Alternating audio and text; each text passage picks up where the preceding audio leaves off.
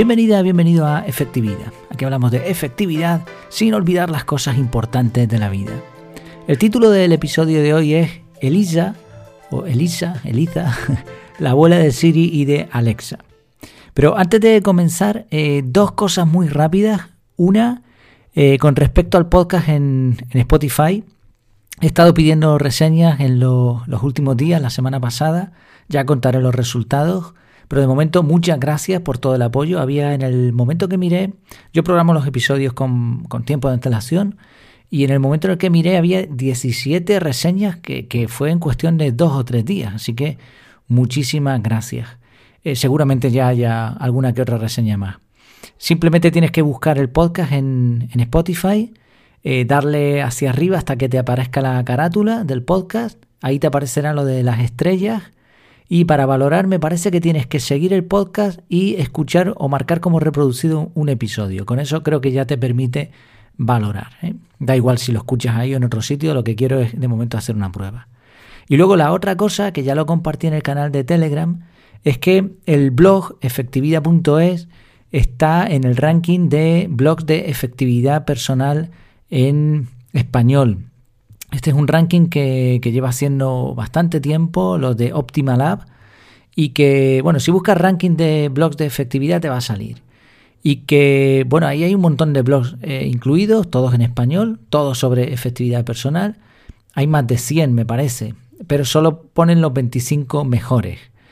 Eh, efectividad está en el número 2 ya desde hace un par de meses. Así que, bueno, pues quería compartirlo para que sepas también dónde te metes y, por supuesto para agradecer también el apoyo porque si, sin eso no sería posible.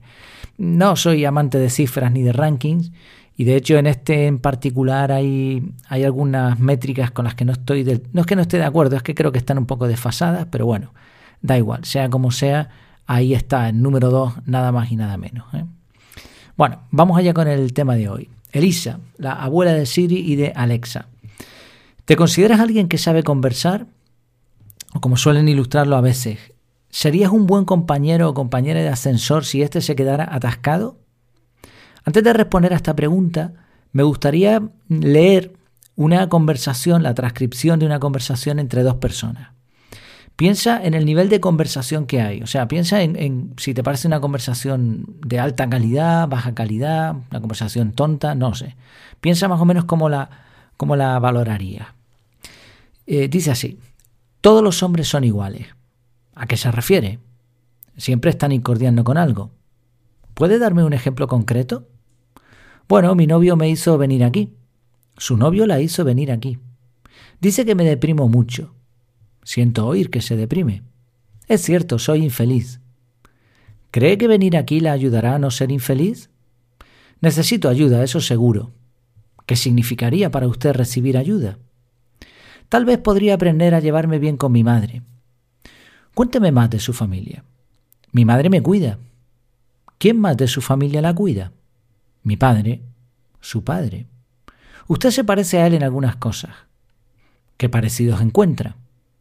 Usted no es muy agresivo, pero creo que no quiere que yo lo note. ¿Qué le hace pensar que no soy muy agresivo? ¿Que no discute conmigo? ¿Por qué cree que no discuto con usted? porque me tiene miedo. ¿Le gusta pensar que le tengo miedo? Mi padre le tiene miedo a todo el mundo. Bueno, hasta aquí termina, ahí termina la transcripción. ¿Qué te ha parecido la conversación? ¿Le darías una nota alta, baja? A mí me recordó a las típicas consultas del psicólogo con su paciente, obviamente las que aparecen en las películas, que nada tienen que ver con el ejercicio de la psicología profesional, pero que seguro que tú y yo conocemos. Lo sorprendente es que este diálogo se dio entre 1964 y 1966, entre una participante en un programa y un ordenador. Sí, a ese programa informático le llamaron ELISA, con Z, ¿no? Me imagino que la pronunciación es así en inglés. Y bien podríamos, bueno, más o menos en inglés, bien podríamos considerar a esta máquina la abuela de Siri, de Alexa y de muchos otros algoritmos más modernos da un poco de miedo, de, yuyu, ¿verdad? El libro Superficiales de Nicolas Carr, donde encontré esta transcripción, explica cómo se llevaron a cabo las diferentes pruebas y cómo se diseñó el programa que era capaz de responder con tanta humanidad, podríamos decir. En realidad, Elisa no era tan avanzada. Lo único que hacía era reconocer la palabra o sintagma más destacado de una oración y después transformar la oración en otra nueva que parecía ser la respuesta a la original. Por ejemplo, si tú decías, estoy muy bla bla bla, estoy muy triste, lo que fuese, la máquina contestaba, ¿desde cuándo está muy bla bla bla, muy triste o lo que sea? Si se aplicara un simple test de Turing, hecho precisamente para analizar la inteligencia artificial, Elisa hubiese fallado. Por más que la conversación citada pueda ser impresionante, cinco minutos más tonteando con la máquina y empezaría a decir frases fuera de sentido. Tipo esto, las reseñas de Amazon que vemos por ahí, que tiene unas, unas traducciones que son de risa. Bueno, ahora estamos en el año 2022 ya. 2022, han pasado casi 60 años. Y el punto detrás de todo esto es una antigua discusión. ¿Se podría simular una mente humana mediante algoritmos? ¿Podría llegar a imitarse una conversación humana? Esa sigue siendo la intención de algunas empresas tecnológicas principalmente. Actualmente cualquier desarrollador web puede poner un bot conversacional. Yo lo, puedo poner. ¿eh? Es un bueno, hay varios plugins que tú metes en la web y aparece en la zona eh, derecha inferior abajo suele ponerse pues como un mensajito para que tú escribas. Y quien responde no es nadie, es un robot. Tú lo configuras y, ya está, tiene inteligencia artificial y bueno, una historia. Cuando llamas a la compañía telefónica o a este tipo de servicios, también se te pone un robot. Y seguro que, asentirás con la cabeza si también me arriesgo a decir que, que, tú le has pedido también a Alexa o a Siri que te cuente un chiste o has intentado conversar con, con ella. Cada vez Google entiende más lo que queremos buscar en su famoso algoritmo y pronto estará mandándote mensajes con resultados de búsquedas antes incluso de que las hagas. Como tiene tantos datos nuestros, pues sabe lo que queremos ya. Y todavía nos reímos de estos bots porque son muy bobos todavía, pero la carrera por intentar imitar el funcionamiento de la mente sigue en marcha. En el libro que cité antes se explica un montón sobre este, esta temática, es bastante interesante. Coincido con la opinión del autor, de Nicolas Carr, en que la mente es demasiado compleja como para que una máquina la imite a base de ceros y unos.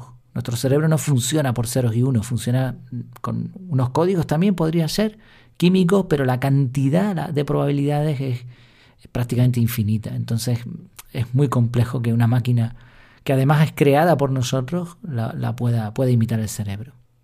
Aún así, evidentemente, la calidad de los bots conversacionales va a seguir mejorando, gracias principalmente a la cosecha de datos a la que nos vemos sometidos millones de usuarios y al machine learning que va aprendiendo prácticamente solo.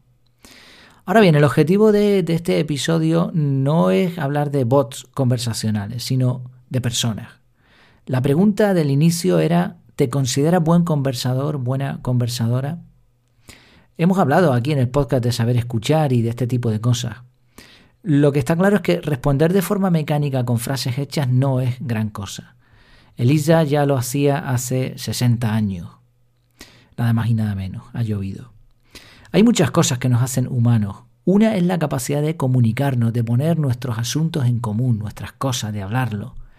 Y sé que dedicar tiempo y enfoque a conversar no parece muy efectivo, pero ¿qué es la vida si la vivimos en soledad? y obviamente el móvil no cuenta como compañía. Así que estamos de verdad prestando atención cuando nos hablan, nos tomamos el tiempo de elegir las palabras adecuadas. Creo sinceramente que el arte de conversar se está perdiendo.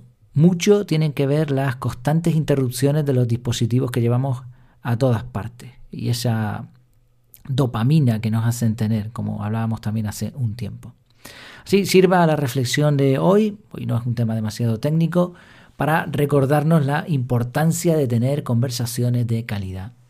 Una meta sencilla sería dedicar un poco de tiempo todos los días a conversar con alguien. La hora de la comida, la cena, en familia o quizá con algún amigo, compañero de trabajo, de estudios. Conversar, o con un vecino, da igual, con quien sea, sin prisas, como si el ascensor se hubiese atascado.